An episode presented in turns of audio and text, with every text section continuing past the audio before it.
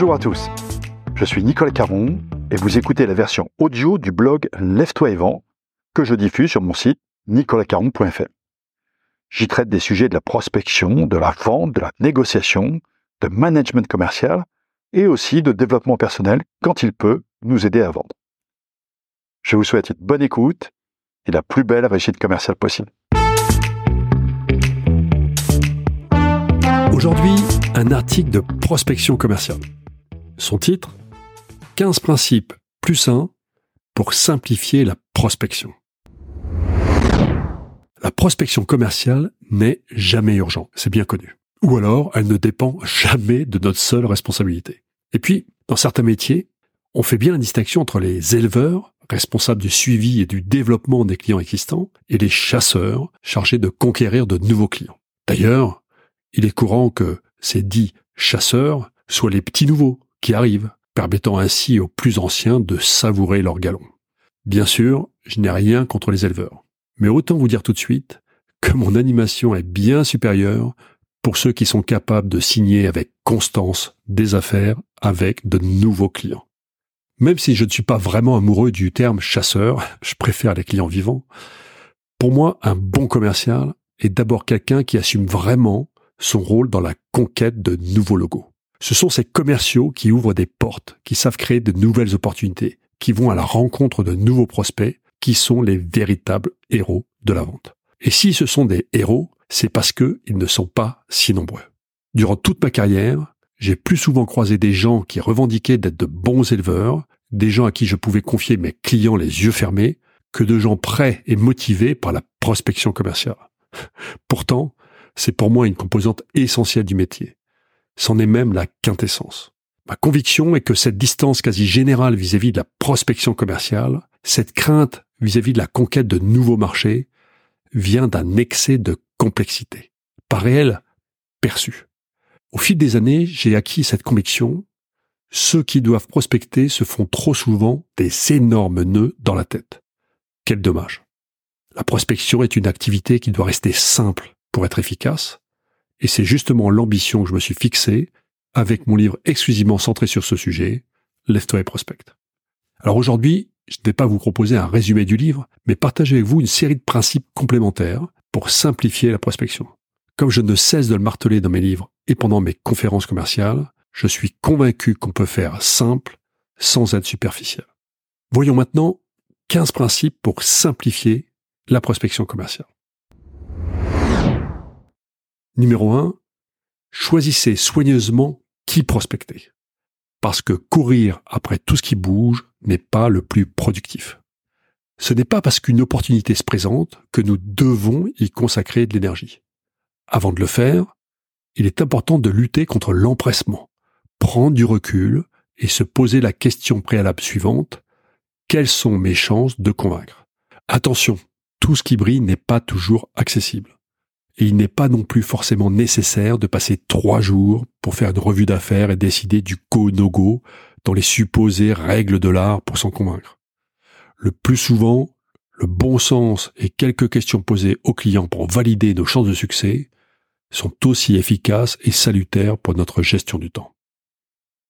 Numéro 2. Commencez par parler à Dieu plutôt qu'à ses saints. Parce que tout ce qui vient du haut va plus vite. Et oui, Newton avait raison pour les pommes. Et c'est à peu près la même chose en matière commerciale. Mieux vaut passer du temps à contacter et séduire le patron que les gens qui feront office de messagers plus ou moins efficaces. Plutôt moins, le plus souvent d'ailleurs. C'est exactement le même principe lorsqu'on doit répondre à des appels d'offres. Rien n'est jamais obligatoire. Et surtout pas perdre son temps. 3. Préparez vos premiers entretiens avec soin parce que les touristes inspirent quand même moins confiance. Cela paraît évident, et pourtant, combien de commerciaux débutent encore leurs entretiens sans vraiment avoir fait le tour du site internet de leurs prospects, sans s'être renseignés sur leur interlocuteur du jour, sans avoir préparé une présentation particulière? C'est bien gentil d'avoir de l'expérience, mais rares sont les prospects qui considèrent qu'expérience est synonyme, fatalement, de pertinence. Et si vous voulez vous faciliter la vie, c'est très simple. Préparez en amont du rendez-vous les réponses aux trois questions que votre prospect se pose fatalement. Comment va-t-il me faire gagner plus d'argent? Comment va-t-il m'aider à réduire mes coûts? Comment va-t-il m'aider à réduire mes risques? Dans 95% des cas, votre prospect se posera une ou plusieurs de ces questions dès que vous entrerez dans son bureau. Préparez-les. Aujourd'hui, avec tous les moyens que nous avons à notre disposition pour nous aider sur tous ces plans, il n'est plus acceptable de se pointer pour faire une découverte. Si vous êtes passionné par la découverte, faites des randonnées, choisissez des destinations au hasard, testez de nouvelles lectures, mais ne confondez plus votre prospect avec un guide touristique. 4. Apportez de la valeur ajoutée dès les premiers contacts. Parce que le temps de nos prospects est compté. Sinon, ce ne seraient pas nos prospects. Je sais bien que vous êtes nombreux à avoir appris qu'un entretien commercial doit être conduit comme une visite médicale. Mais bon, sauf si vous avez passé les 20 dernières années sur une île déserte, il ne vous a pas échappé qu'aujourd'hui, nous avons quelques moyens technologiques pour préparer suffisamment nos entretiens. Et ceci devrait nous éviter d'avoir à poser 12 000 questions à notre interlocuteur avant de pouvoir enfin lui donner une idée de ce que nous pouvons lui apporter. 5. Maîtrisez les détails de votre offre et les enjeux qu'elle satisfait. Parce que Google et l'IA se chargent du reste. Quand vous allez voir votre prospect, il y a quand même de sacrées chances que votre interlocuteur connaisse déjà quelques éléments sur votre offre. Il se peut même qu'il ait pris le temps de creuser le sujet en collectant en quelques clics ce qu'un vendeur aurait été ravi de présenter il y a 20 ans. Pendant des années, apporter de l'information était une bonne base de départ pour un entretien. Mais aujourd'hui, se contenter d'apporter de l'information, c'est zéro. Ça ne vaut rien. Ce que nos prospects attendent, c'est de l'expertise pour aller au-delà de ce qu'ils savent déjà, et c'est une force de proposition pour adapter votre offre à leur cas particulier. 6. Considérez chaque prospect comme un cas à part, parce que c'est exactement ce qu'il pense. Dans toutes les entreprises, le Graal est quand même d'arriver à industrialiser, à préparer des offres pour des segments de marché et faire rentrer chaque client dans des cases. C'est quand même beaucoup plus pratique. Sauf qu'il est rare de rencontrer des segments de marché à deux pattes. Personne n'a envie d'être traité comme le numéro précédent. Et faire le cours Florent ne permet plus de faire illusion. En tout cas, pas très longtemps. Si vous osez prendre du temps dans l'agenda de votre prospect, la moindre des choses est de traiter comme un cas particulier. 7. Ne sous-estimez jamais la force de l'inertie. Parce qu'en prospection, le statu quo est notre principal concurrent. Vos clients ont peur. Si, si, je vous assure. Si vous prospectez de grandes entreprises et que vous êtes reçu par un cadre, dites-vous bien que la dernière chose dont il a besoin, c'est de se tromper sur un fournisseur. Comme me l'avait dit ce haut responsable d'une grande banque française, décider, c'est prendre un risque. Et mieux vaut ne pas décider ou gagner du temps que de prendre le risque de porter les conséquences d'un mauvais choix. Bref, au lieu d'expliquer pourquoi vous êtes soi-disant les meilleurs, essayez plutôt d'expliquer et de rassurer votre client sur le fait que votre proposition ne peut pas conduire à un échec. S'il est certain qu'il n'aura rien à se reprocher en vous ayant choisi, vous aurez fait une très grande partie du chemin. 8. Acceptez l'échec. Parce que si la prospection était toujours couronnée de succès, eh bien on n'aurait pas besoin de vous. En prospection, c'est une évidence, on ne gagne pas tous les coups. Loin s'en faut. On en gagne, on en perd, il faut juste en gagner plus qu'on en perd. Et surtout, ne pas faire une dépression à chaque fois qu'on perd une affaire. Faire de la prospection, c'est vivre avec un taux de concrétisation. Ce terme veut bien dire qu'on intègre le fait de perdre régulièrement. Ça fait partie du jeu. Alors si vous ne supportez pas l'échec, changez de voie. 9. Rassurer du début à la fin. Parce qu'il n'y a pas de fin. La première vente ne doit jamais être la dernière. Je ne sais pas si vous connaissez euh, la méthode des 3 F. Find, fuck and forget. Cette méthode et cette époque surtout est révolue. Même si vous avez apprécié Leonardo DiCaprio dans le Loup de Wall Street, qui la met en œuvre régulièrement, n'oubliez pas que son personnage est un escroc prospecter ne consiste pas seulement à faire signer en bas à droite, puis à disparaître de la circulation. C'est pourtant ce qui est encore fait très souvent, notamment par des gens qui se plaignent à propos de la difficulté de leur métier. Effectivement, il est difficile de fidéliser un prospect qui regrette sa décision à peine devenu client. Et c'est encore plus compliqué d'accéder à son réseau.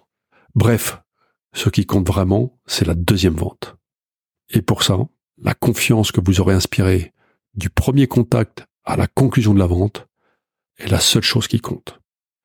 10. Jouer. Parce qu'il ne faut s'en faire que pour ce qui est grave. Et en prospection, rien n'est grave. Le pire du pire du pire qui puisse vous arriver en prospection commerciale, c'est de vous retrouver dans la même situation. Ça va, ce n'est pas mortel. Donc détendez-vous. Soyez pro, mais prenez du recul. Vous avez aussi le droit de jouer, de choisir la légèreté. Il se pourrait même que cela vous permette de faire ce métier au long cours sans vous en lasser. 11. Choisissez l'ambition. Parce que motiver n'est pas un verbe transitif il est très difficile de motiver quelqu'un qui n'a pas l'ambition de se dépasser. Donc n'attendez pas tout de votre manager. Pour réussir en prospection, il faut aussi être prêt à se faire mal, à faire des efforts, à sortir du nid, à ne plus attendre la béquée à base d'appels entrants fournis par son manager. Et pour tout cela, le moteur est l'ambition personnelle. Personne ne peut être ambitieux à votre place. Et souvenez-vous qu'on peut toujours faire plus, faire mieux, ou faire différemment. C'est un choix. 12. Ne mentez pas, parce que vous valez beaucoup mieux que ça. Vous valez mieux que ça et surtout, ça ne passe pas. En tout cas, ça ne passe plus. En trois clics, votre client peut découvrir si ce que vous lui racontez est véridique ou pas. Et quand il est déçu par sa vérification, c'est inutile d'assister. C'est mort. Bref, préférez dire la vérité, même quand elle n'est pas facile à dire. 13 promettez moins et délivrez plus. Parce que le contraire est tellement commun. Et oui, la fidélisation d'un client passe par le respect de ce qui a été promis ou de ce qui a été présenté. Si votre propal a été formulé de façon à laisser des zones d'ombre, des choses aléatoires, c'est votre sujet. Mais ne soyez pas surpris quand votre nouveau client parle ensuite de vous comme d'un escroc. C'est d'autant plus dommage que les clients surpris dans le bon sens sont nos meilleurs ambassadeurs. 14. Ne remettez jamais en cause vos valeurs pour un gain à court terme. Parce que la vie commerciale est longue et le monde est petit. C'est tellement facile de concrétiser ses efforts de prospection par une petite entorse à ses convictions, voire à la déontologie de son métier. Tellement facile que quelques secondes suffisent pour ruiner une réputation. Et c'est à vous de choisir, à personne d'autre. 15. Faites de la prospection une hygiène commerciale quotidienne parce que c'est la régularité qui paye. J'ai rencontré beaucoup de gens capables de m'affirmer que ce qu'ils ne font pas ne marche pas. C'est assez réjouissant de les entendre parce qu'ils ont souvent beaucoup de véhémence pour le dire. Et la prospection fait partie de ces sujets qu'il est très facile de dénoncer alors qu'on ne la pratique pas ou alors de façon très épisodique. Enfin, un ultime conseil, mais pas le moins important. Ça sera donc le plus un de mes 15 conseils plus 1. Choisissez la gentillesse. Pourquoi? Parce que tout peut être dit et fait avec gentillesse. Je vous assure, il est possible de dire non avec gentillesse, solliciter rendez-vous avec gentillesse, présenter son offre avec gentillesse, répondre aux objections avec gentillesse. Même dans ce monde de brutes, il est possible de réussir dans le respect des autres. Et la prospection commerciale n'échappe pas à la règle. Et voilà, c'est tout pour aujourd'hui. Si vous voulez en savoir plus sur mes livres ou sur mes conférences, rendez-vous sur nicolascaron.fr. D'ici là, bon business à tous.